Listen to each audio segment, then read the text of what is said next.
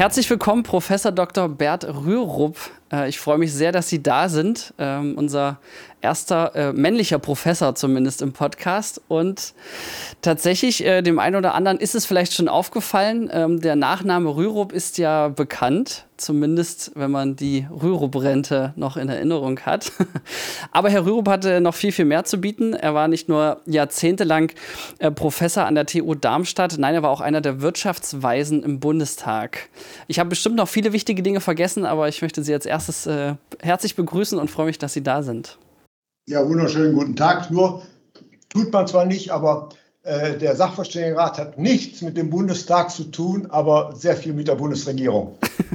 Sehr gut. Sie sind der Experte, deswegen sind Sie heute hier, weil die Frage, die sich uns ja allen stellt, ist, ähm, wen soll man denn wählen von den großen Parteien? Das ist ja eine Frage, die in zwei Monaten beantwortet werden muss für jeden Einzelnen. Und äh, da fiel uns kein besserer Gast ein als Sie.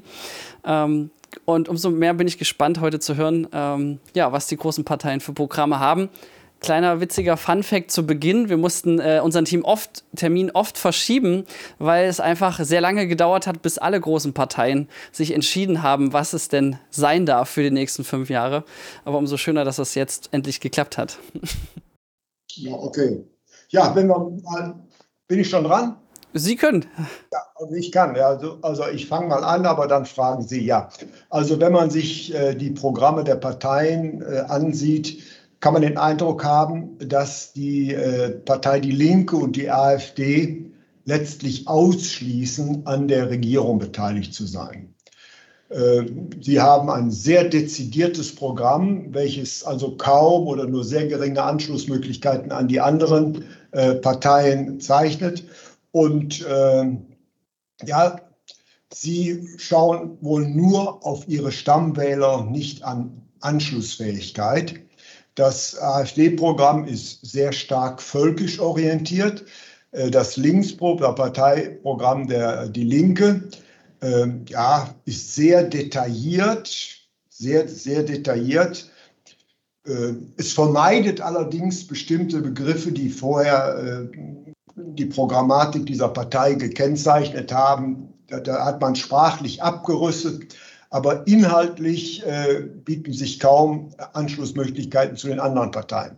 Das ist bei den anderen völlig anders. Nämlich diese Programme sind weitgehend weichgespült in dem Sinne, dass sie schon auf eine potenzielle Koalition äh, vorbereiten. Das heißt, man ist der Ansicht, dass man äh, doch Kompromisse machen muss und das hat man vorweggenommen. Man hat bestimmte unterschiedliche Funktionen, aber die Programme jedenfalls schließen keine äh, Koalition zwischen den anderen Parteien, also den Unionsparteien der FDP, den Grünen und, ja, wen haben wir da noch? Die SPD. Die SPD aus, ja. Also insofern ist, ist, ist dort alles möglich und das Interessante ist ja, im Zuge des Hochwassers hat sich ja ein bisschen auch die Parteienlandschaft wieder verändert und jetzt scheinen fast mehr Koalitionen äh, möglich oder im Bereich des Möglichen zu sein, als es vorher der Fall war. Ja, das stimmt. Okay, das heißt Ausschussprinzip, äh, wir haben schon mal zwei Parteien, dann jetzt von den, äh, wenn ich richtig bin, ja doch sechs Parteien. Ähm, ja. die es sind, sogar, es sind sogar sieben Parteien, wenn Sie die CSU noch mitzählen. Ja, okay, das stimmt. Aber vielleicht der Einfachkeit halber. Äh, sagen Union. Sagen wir Union, ja, das ist äh, korrekt. Genau, man merkt, äh, ich vergaß ganz zu erwähnen, dass Sie ja tatsächlich mit äh, Sigmar Gabriel selbst für das Handelsblatt äh, ebenfalls im Podcast immer mal wieder zu hören sind. Ähm, deswegen, wie konnten wir nur die SPD vergessen? Aber fangen wir doch damit gleich an. ähm, was steht in dem Programm ganz kurz runter äh, zusammengefasst drin und was ist dort möglich? Ja, in dem Programm der Partei steht eigentlich äh, die traditionellen Positionen drin. Man will also die ein, niederen und mittleren Einkommen entlasten. Äh, die Reicheren will man belasten. Man will eine Vermögensteuer einführen. Aber das wird nicht sehr dezidiert gesprochen. Man will das Rentenniveau äh, bei 48 Prozent festschrauben. Man will die doppelte Haltelinie halten. Das heißt, es ist äh, ja schon an den traditionellen Werten der Union festgemacht, aber in dem Wissen, dass wenn man eine Koalition gründet, man die Position nie durchsetzen kann. Deswegen werden da bestimmte Positionen aufgerufen, aber nie äh, so, dass sie als nicht verhandelbar gelten. Ja, das ist das traditionelle Programm, aber wie gesagt, etwas, sagen wir mal, weicher, weicher gespielt. Äh, ja, die, also wir haben hier dort sehr viele Gemeinsamkeiten, äh, auch zwischen den Parteien, auch gerade in der Rentenpolitik. Nur hat man da immer andere Namen. Die einen reden von Generationenrente, die anderen reden von Bürgerfonds, von Aktienrente. Da sind also relativ viele Gemeinsamkeiten. Man kann die Programme jetzt dezidiert äh, durchgehen. Äh, wie gesagt, ein Ausschluss irgendeiner Koalition lässt sich daraus nicht ableiten. Natürlich haben sie ihre traditionellen Schwerpunkte. Die FDP setzt auf Steuerentlastung natürlich und als Verstärkung der Mittelschicht und äh, ist natürlich einer ökonomischen Irrmeinung aufgefallen. Wenn man das Programm liest, glaubt man, dass die FDP an eine sich selbst finanzierende Steuerreform achtet. Sie nehmen nämlich massive Steuerausfälle in Kauf, nämlich 88 Milliarden Euro und glauben, das gäbe einen Wachstumsimpuls, äh, der das alles vergessen ließ, da sie auch gleichzeitig wieder die Schuldenbremse einführen wollen. Da sind bestimmte Inkonsistenzen drin. Also das, da, da, sieht man eben dran, man will die eigene Klientel bedienen, aber bitte doch nicht zu dezidiert. okay. Ja, das, ist eigentlich kennzeichnend für alle Parteien. Ich bin jetzt kein Mathematiker, aber das äh, klingt äh, sportlich, 88 das, Milliarden das, zu kompensieren. Und im Übrigen ist es ja eine, eine alte Erfahrung, dass äh, die wirklich großen Reformen in Deutschland, jedenfalls die überwiegende Mehrzahl, nie in irgendeinem Parteiprogramm stand. Ja, insofern wird, werden Parteiprogramme für die Realpolitik der kommenden Legislaturperiode gelegentlich überschätzt. Und das hat dann beispielsweise Tucholsky zu dem bösen äh, Bonmot verleitet, zu sagen, wenn Wahlen wirklich wichtig wären, wären sie längst verboten.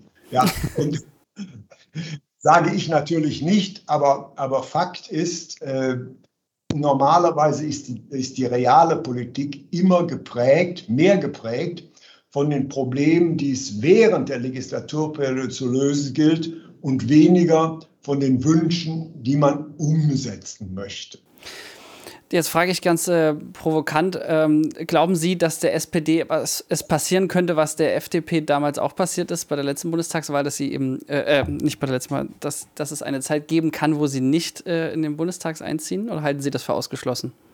Man soll nie, soll nie, nie sagen, aber bis auf weiteres halte ich das, ich sage es mal, für ausgeschlossen. Interessant ist ja auch, dass sich gerade vor dem Hintergrund des Hochwassers da doch einige bemerkenswerte Verschiebungen vorgegeben haben, äh, weil beispielsweise Laschet als Vertreter der Unionspartei kein so tolles äh, äh, Bild abgegeben hat und die Presse auch heftig auf ihn eingeprügelt hat, ist beispielsweise auch Scholz auch in der Wählergunst gestiegen, während interessanterweise die Grünen etwas zurückgegangen sind. Also ich schließe aus, dass die SPD aus dem Bundestag rausfliegt. Das schließe ich aus. Äh, ich gehe immer noch schwergewichtig davon aus, dass äh, es eine Koalition zwischen der Union und den Grünen gibt, aber sie werden einen, einen dritten Partner brauchen und darauf spekuliert ja äh, die FDP. Das ist eigentlich so der Punkt. Aber das kann sich, kann sich durchaus auch ändern, wenn der Kandidat der Unionspartei weiter schwächelt und beispielsweise auch in den jetzt erst anfangenden öffentlichen Diskussionen also keine wirklich gute Figur zeichnet, zeichnet äh, dann könnte das zugunsten eben äh, der SPD ausschlagen, weil nämlich, äh, äh, sagen wir mal, Olaf Scholz als gestandener Politiker eigentlich unangefochten ist. Und er hat ja eine sehr große Routine und er kann ja auch bestimmte Leistungen vorweisen. Das heißt also, äh, es gibt Vermutungen, wie der Wahlausgang sein könnte oder sein sollte, aber festgezurrt ist da noch gar nichts. Das glaube ich. Da ist noch sehr viel da im Spiel. Interessant, ähm, korrigieren Sie mich, wenn ich es falsch in Erinnerung habe, denn äh, das letzte Hochwasser, äh, zu dem Zeitpunkt war ich noch nicht wahlfähig, deswegen weiß ich es nicht genau, aber war es nicht auch so, dass dieses Hochwasser auch Das ja, das Jahrhundertwasser, genau, was jetzt schon zum zweiten Mal in diesem Jahrhundert äh, vorgekommen ist. Vielleicht auch eher Jahrzehnthochwasser, wenn man es genau nimmt. Aber hat das damals nicht auch der SPD geholfen? Also war das nicht das mit, äh, hol mir mal eine Pulle Bier von ähm, Gerhard Schröder damals? Das hat, das hat in der Tat äh, Schröder äh, günstig, äh, also begünstigt, wo er dann also sehr, sagen wir mal, plakativ und fernsehtauglich in volksnah, äh, ja. Gummiwest und schwarzen Le äh, Gummistiefeln. Also doch äh, sehr dynamisch auftrat im Gegensatz zu Stoiber, der da äh, eigentlich nicht gut funktioniert hat. War ein knappes Ergebnis. Meines Wissens hat Schröder die Wahl mit 6.047 Stimmen gewonnen. Das ist äh, wow. ziemlich knapp, aber immerhin, es hat für eine äh, zweite äh, Legislaturperiode Rot-Rot-Grün gereicht. Mhm. Ja.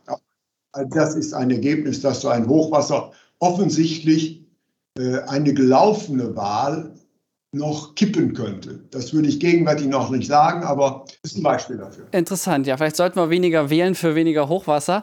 Aber ähm, Sie hatten es schon angesprochen, genau, die Grünen haben geschwächelt, was ein bisschen äh, verwunderlich ist, also mit dem Hochwasser in Kombination, weil ja eigentlich die Klimakrise, Klimaveränderung ja das äh, Thema der Grünen ist. Äh, wie kann das denn sein? Das klingt ja erstmal sehr kontraintuitiv. Ja, das ist kontraintuitiv, äh, aber Fakt ist, ähm, Frau Baerbrock hat bislang so keine ganz tolle Performance gezeigt in ihrem bisherigen Auftreten. Man muss natürlich sagen, sie ist äh, von der Presse runtergeschrieben worden, da sie bestimmte Ungeschicklichkeiten getan hat. Aber wir müssen ganz und klar sagen, sie ist äh, eine Person, die keinerlei politische Erfahrung hat. Und es war ein Risiko meines Erachtens von den Grünen, einen hochintelligenten und auch politisch erfahrenen Mann wie Baerbock ohne, äh, Entschuldigung, ja doch, äh, wie Baerbock ohne, jetzt komme ich wieder auf Baerbock. Äh, ähm, Sie meinen Habeck, oder? Habeck, ja, Entschuldigung, wie Habeck. Also, dass, dass er direkt äh, in die zweite Linie zurück, zurückgezogen ist. Und äh, wir müssen schon feststellen, bislang hat Frau Baerbock in äh, den öffentlichen Diskussionen kein so wirklich überzeugendes Bild geleistet. Sie ist ja mit einer absoluten Mehrheit gewählt worden, mhm. aber äh, was die äh, Performance angeht, war sie bislang nicht so überzeugend. Interessant, dabei war das ja quasi ein Senkrechtstarter, oder? Die Kommunikation intern wie extern äh, hatte man von der Grünpartei ja extrem äh, wohlwollend wahrgenommen, war so meine Wahrnehmung, oder? Ja, aber es sind natürlich auch eine Reihe von äh, Fehler anschließend gemacht worden in der Kommunikation, sowohl was die natürlich aufgebauschte Plagiatsaffäre gemacht hat, ist ja sehr stark aufgeblasen worden, äh, auch, auch von den Medien, aber da hat man ziemlich unprofessionell äh, gehandelt und auch äh, Frau Baerbock, die immer eine gendergerechte Sprache äh, an den Tag legt, verhaspelt sich und entschuldigt sich nicht sofort. Also insofern es ist eine, eine Winzigkeit, eine Winzigkeit, aber so dass das Siegerimage, was mit ihr verbunden war, hat einige Schrammen bekommen. Also insofern äh, ist da die Wahl also offen. Mhm. Äh, glauben Sie trotzdem, dass das Ergebnis der Grünen sich verbessern wird im Vergleich zur letzten Bundestagswahl? Im Vergleich zur letzten Bundestagswahl gehe ich immer noch von aus, aber Fakt ist, äh, die Werte gehen zurück. Und das ist ja auch schon ein nicht ganz so tolles, tolles Vorzeichen. Und äh, das Klima wird für den Neuling, Baerbock, in den kommenden Diskussionen, die dann sehr hart sein werden bei den Kandidatendiskussionen, also nicht angenehmer. Mhm. Okay, dann wäre die spannende Frage zur Union. Jetzt mhm. äh, ebenfalls ähm, am Regieren. Ähm, Sie sagten schon, es sei äh, Grün. Äh, Union sozusagen vielleicht in der Koalition möglich. Äh, klingt ja recht erstmalig bundesweit, oder? Irre ich mich? Was wäre erstmalig? Äh, eine Koalition von den Grünen ähm, mit, der, mit der Union auf Bundestagsebene? Auf, auf der Bundesebene wäre, da wäre, das, wäre das bislang eine Innovation. Wenngleich äh, so ähm, Anfang des vergangenen Jahrzehnts Angela Merkel, auch weil sie mit der FDP nicht ganz so zufrieden war, schon ein bisschen geliebäugelt hat. Beispielsweise die Tatsache, dass man nach dem Atomunglück in Japan sofort also den äh, Atomausstieg wieder auflöst und wieder verschärft und so weiter. Das war schon auch ein Zeichen äh, an die Grünen. Damals war Trittin noch so der eigentliche äh, Führer dieser Partei, zu sagen, ah, wir müssen auch diese Linie, sagen wir mal, äh, äh verfolgen. Ganz ausgeschlossen äh, war es meines Erachtens seitdem eigentlich nicht. Mhm. Äh, ja, interessant. Auch interessant, dass die Union ja die ähm, Klimaziele plötzlich hochhält, ähm, jetzt nach dem Hochwasser und äh, sagt, dass es ja schon immer Programm war. Äh, glauben Sie, dass das Hochwasser quasi das Wahlprogramm der Union im Prinzip auch mit ähm, verändert, in dem Fall vielleicht sogar zum Besseren verbessert? Ja, ich glaube, das, das Programm kann ja nicht mehr verbessert werden. Das Programm ist ja geschrieben, also ändert sich nichts dran. Man, ja, Guter also Punkt. Man, ja. man, wird natürlich versuchen, die realen Ergebnisse in Deckungsgleichheit mit den dort gemachten programmatischen Aussagen äh, zu versöhnen. Und das ist natürlich möglich, da eben dort keine wahrlich gehämmerten Aussagen drin sind. Insofern äh, ist die Schnittmenge äh, der würde sagen, wenn Sie wollen, vier relevanten Parteien, die wir dann äh, gegenwärtig noch haben, größer als gemeinsam vermutet. Und auch äh, die FDP würde nie mehr den Fehler von 2017 machen, äh, eine, ein, die Chance einer Regierungsbeteiligung äh, zu vertun oder zu, äh, sich der zu entziehen. Das würde sie definitiv nicht mehr machen. Also insofern hat, hat, hat man gelernt und das schlägt sich eben auch in der Programmatik nieder. Man wird sehen müssen, äh, wie es in den Diskussionen weitergeht, aber ich wage die Prognose, ähm, bei allen Differenzen im Detail, man wird nie das Handtuch gegenüber einer der anderen Partei zerschneiden. Interessant, das wäre ja dann wirklich ein äh, Kontrast im Vergleich zur letzten Bundesregierungsbildung, die ja unglaublich lang gedauert hat und auch ja, von Peinlichkeiten geprägt und äh, auf jeden Fall lange nichts passiert. Das fand ich auch schon äh, ziemlich erstaunlich. Ähm, das heißt, Sie meinen, es kommt schnell zur Regierungsbildung nach der Wahl? Ja, es wird, es wird meines Erachtens nicht, äh, nicht sehr, sehr lange dauern. Es wird natürlich äh, hin und her verhandelt. Aber die Präferenzen äh, der Parteien äh, sind ziemlich klar. Ähm, ja, also es, es, wird, es wird relativ äh, schnell gehen. Wenn natürlich das Wahlergebnis wieder erwartend äh, überraschend ist, dass man drei gleich große, letztlich faktisch drei gleich große, große Parteien hat, also Union, äh, SPD und äh, Grüne, was ich nach Lage der Dinge noch ausschließe, dann wird es natürlich äh, relativ schwierig. Aber noch einmal, die Wahlprogramme der Parteien sind kein Hindernis für irgendeine Koalition in irgendeiner Farbkombination. Mhm. Also innerhalb der vier Parteien. Ja.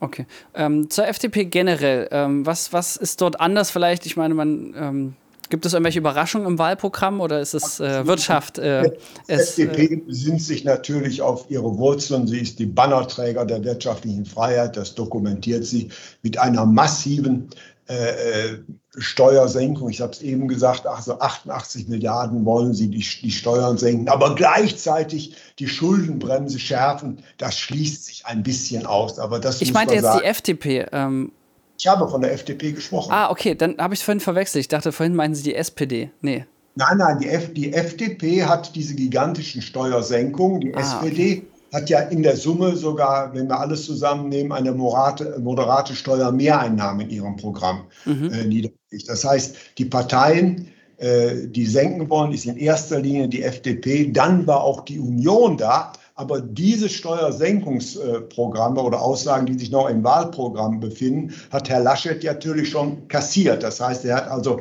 unter den Finanzierungsvorbehalt äh, das gestellt. Mhm. Äh, die Inkonsistenz bei der FDP sehe ich darin, dass sie gleichzeitig die Schuldenbremse wieder scharf stellen will. Das schließt sich eigentlich aus, da es die selbstfinanzierende Steuerreform, von denen mit Sicherheit einige in der FDP träumen, es in der Realität nicht gibt. Mhm. Äh, um nicht missverstanden zu werden, es gibt gute Gründe, äh, dass wir in Deutschland äh, bestimmte Erleichterungen bei der Unternehmensbesteuerung machen. Nämlich für Kapitalgesellschaften ist Deutschland ein Hochsteuerland geworden.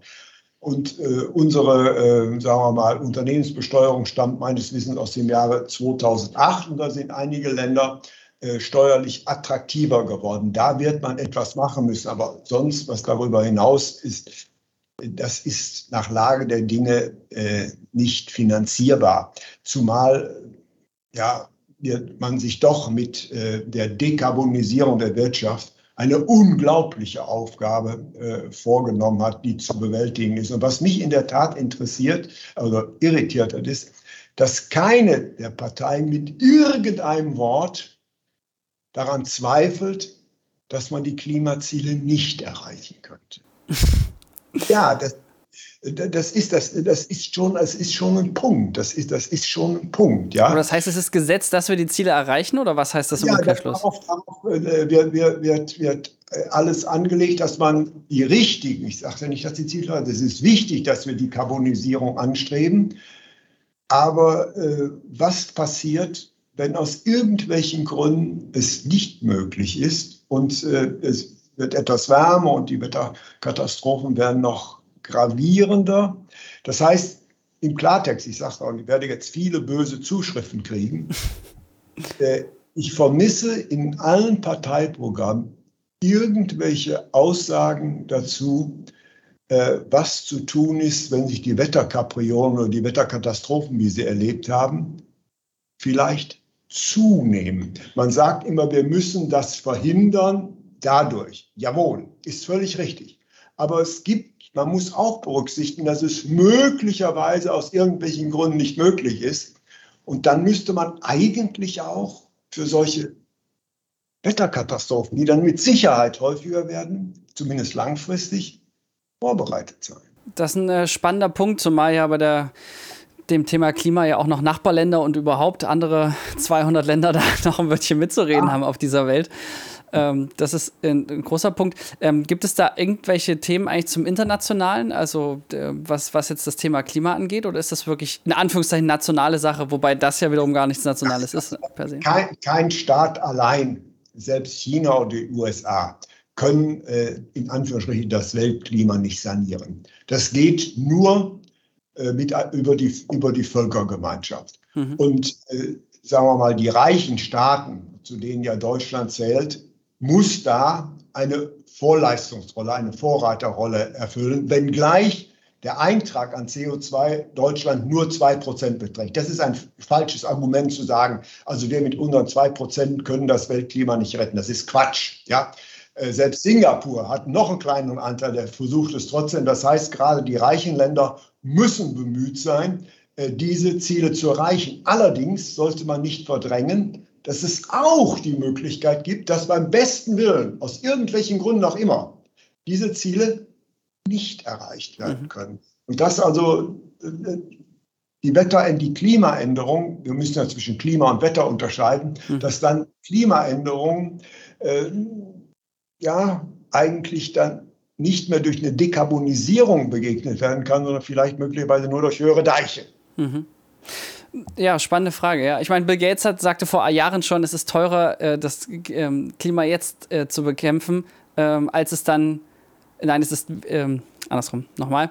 Es ist günstiger, das Klima äh, jetzt zu bekämpfen, die Klimaveränderung jetzt zu stoppen und jetzt Milliarden und Billionen zu investieren, als dann später äh, dreistellige Billiardenbeträge. Das fand ich unternehmerisch gesehen ganz clever zu sagen. Lieber jetzt Geld ausgeben, als später unendlich viel mehr Geld. Ja. Ja, das ist auch völlig richtig, aber trotzdem muss man immer als, sagen wir mal, real denkender Politiker äh, damit rechnen, dass es vielleicht doch nicht klappt, da vielleicht mhm. die Staatengemeinschaft, die dazu erforderlich ist, vielleicht auch Brüche aufweist. Ja? Und äh, deswegen muss man auch diese Option zumindest gedanklich im Hinterkopf haben.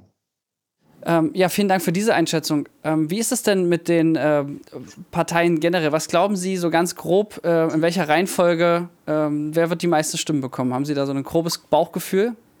Kleine Präferenz, weil sagten äh, drei gleich große Parteien. Die Frage für mich wäre auch noch, was ist mit der AfD? Ähm, was glauben Sie, ähm, Zuwachs oder Abstieg sozusagen im Vergleich zur Bundestagswahl zuvor? Also die, die AfD, also ich glaube, sie wird äh, etwas an Stimmen verlieren, da die innerparteilichen Querelen einige Wähler, die vorher die AfD gewählt haben, möglicherweise abstoßen werden. Das heißt, wir haben hier gegenwärtig einen äh, ganz intensiven, sagen wir mal, äh, innerparteilichen Kampf, Flügelkämpfe äh, dabei und denen geht einige vielleicht zu weit, einige nicht so weit. Also ich glaube, ähm, dieser, diese innerparteilichen Querelen machen äh, diese Partei nicht attraktiver, zumal ja davon auszugehen ist, dass sie an keiner Regierung beteiligt sein wird. Mhm. Und dann könnten sich einige Wähler überlegen, will ich dann lieber meine Stimme versenken oder doch einer Partei geben, die mir nicht nahe, aber doch vielleicht etwas näher als andere sind. Ja? Mhm. Deswegen glaube ich, dass es für diese Partei äh, etwas schwieriger werden wird, an die anderen alten Ergebnisse anzuknüpfen. Der Höhenflug äh, der Grünen ist ein wenig gestoppt und da wird es von abhängen, wie die Performance von Frau Baerbock in den angehenden Streitgesprächen ist. Äh, die CDU oder die Union ist etwas im Aufwind, aber Herr Laschet ist so kein ganz brillanter äh, Diskussionsredner. Ja, also äh, es, er spielt immer die joviale Karte, es ist auch sehr angenehm und er macht ja auch eine, eine durchaus vernünftige, vernünftige Landespolitik. Aber wir sind ja zu einer Talkshow-Demokratie geworden und da ja, da kommt es natürlich nicht nur auf das Inhalt an, sondern auch, wie man ein Argument also rüberbringt. Ja. Und da könnte es sein, dass der etwas, sagen wir mal, in Anführungsstrichen, im Rheinland sagt man dröge, Olaf Scholz besser punkten kann, da er ja auch im Vergleich zu Laschet sehr viel mehr, sagen wir mal, ja, Welt- und nationalpolitische Erfahrung äh, vorweisen kann. Mhm. Und die Jobs, die er hatte, hat er eigentlich durchweg gut gemacht. Allerdings äh, hat die SPD sich ja leider ein, ein Stück weit selbst verzwergt, aber das ist eine andere äh, Position, da sie äh, doch meines Erachtens auch programmatisch zu sehr auf Kleingruppen gesetzt hat als eben auf die, die, die große Masse der, sagen wir mal, äh, Facharbeiter. Das heißt, ihre Klientel hat sie meines Erachtens leider ein bisschen äh, vergessen. Ja? Mhm. Und äh, das ist im Übrigen äh, das gleiche Argument, was Frau Wagenknecht ihrer Partei, der Linkspartei, vorwirft, dass sie sich auch also jetzt äh, zu sehr um die Interessen von Teilgruppen, von kleinen Teilgruppen kümmert, als mehr also ihre traditionellen Stammwähler mhm. berücksichtigt. Okay, das heißt, äh, wenn ich Sie richtig verstehe, Ihre Prognose ist, dass einer von den äh, vier Parteien, nämlich äh, FDP, SDP, äh, SPD, äh, Union und Grüne, drei von den vier womöglich zusammen eine Regierung bilden werden 2021. Ja, also ich, ich es würde mich überraschen, äh, wenn, sagen wir mal, von den gegenwärtig noch größten Parteien, äh, Union und ähm, äh, Grüne, dass die die 50 Prozent kriegen. Das, das erwarte ich eigentlich nicht. Also muss ein, ein Dritter dazu. Und darauf äh, spekuliert ja im Wesentlichen die FDP. Mhm. Wer wird dann Bundeskanzlerin beziehungsweise Kanzler? Ja, das wird darauf ankommen, wer die größte Partei, wer die größte Partei sein wird. Wenn, wenn äh, sagen wir mal, für den für mich nicht sonderlich wahrscheinlichen Fall, äh, die Grünen die stärkste Partei sind, werden sie natürlich wohl in erster Linie sich um die SPD und weniger um die Union. Das wird man sagen können. Das wäre dann eine rot-grüne Koalition mit anderen Vorzeichen, als wir sie bislang hatten. Das äh, wäre ja mal was Neues auf jeden Fall. Vielen, vielen Dank für diese Einschätzung. Jetzt meine letzte. Was, was, hm? was, was wären Wahlen, wenn, sie, wenn immer das Gleiche rauskäme, wenn nicht mal was Neues gäbe? Aber, aber richtig ist, also äh, in der gegenwärtigen Situation äh, bereits eine Prognose zu machen, ist also sehr, sehr schwierig, weil also offensichtlich ähm, ist die Wählervolatilität, ah, die Wählerwanderungen, die Wählervolatilität ist relativ äh, groß und mal steigen sie auf, mal steigen sie ab. Das heißt also, so verlassen auf die vermuteten äh, Stammwähler kann sich keine der großen Parteien, am ehesten noch die Union oder ganz besonders die CSU, aber die ist ja letztlich auch nur eine Regionalpartei und äh, die ist auch nicht mehr so stark, wie sie mal war. Mhm. Dann hätte ich äh, zum Abschluss eine persönliche Frage, die Sie nicht beantworten müssen, aber es würde mich natürlich brennend interessieren, was wählt Professor Dr. Bert Rürup selbst dieses Jahr? Aus guten Gründen ist die Wahl geheim und das heißt, das Aufsatz für einen bekannten Professor ist geheim. Verdammt, okay. Ich habe es versucht. Ich habe es mir schon fast gedacht. Ja. Das, das musste so sein. Ja. ja. Wunderbar. Ja, dann, äh, dann ich, ich, ich bin offen, äh, ich bin ganz ehrlich, ich bin Klischee-Generation Y und wähle grün. Ja, jetzt ja. ist es raus. Ähm, ich hab's gesagt. Zuschriften gerne zu mir. Ähm, und, das, das in den neuen Ländern. Ja, das kommt noch dazu. Wobei das, es hilft, dass ich nach der. Äh, das kommt noch hinzu, nicht? Das stimmt. Ja. Wo, wobei ich muss sagen, ich bin nach der Wende geboren, deswegen kenne ich den Unterschied glücklicherweise nicht.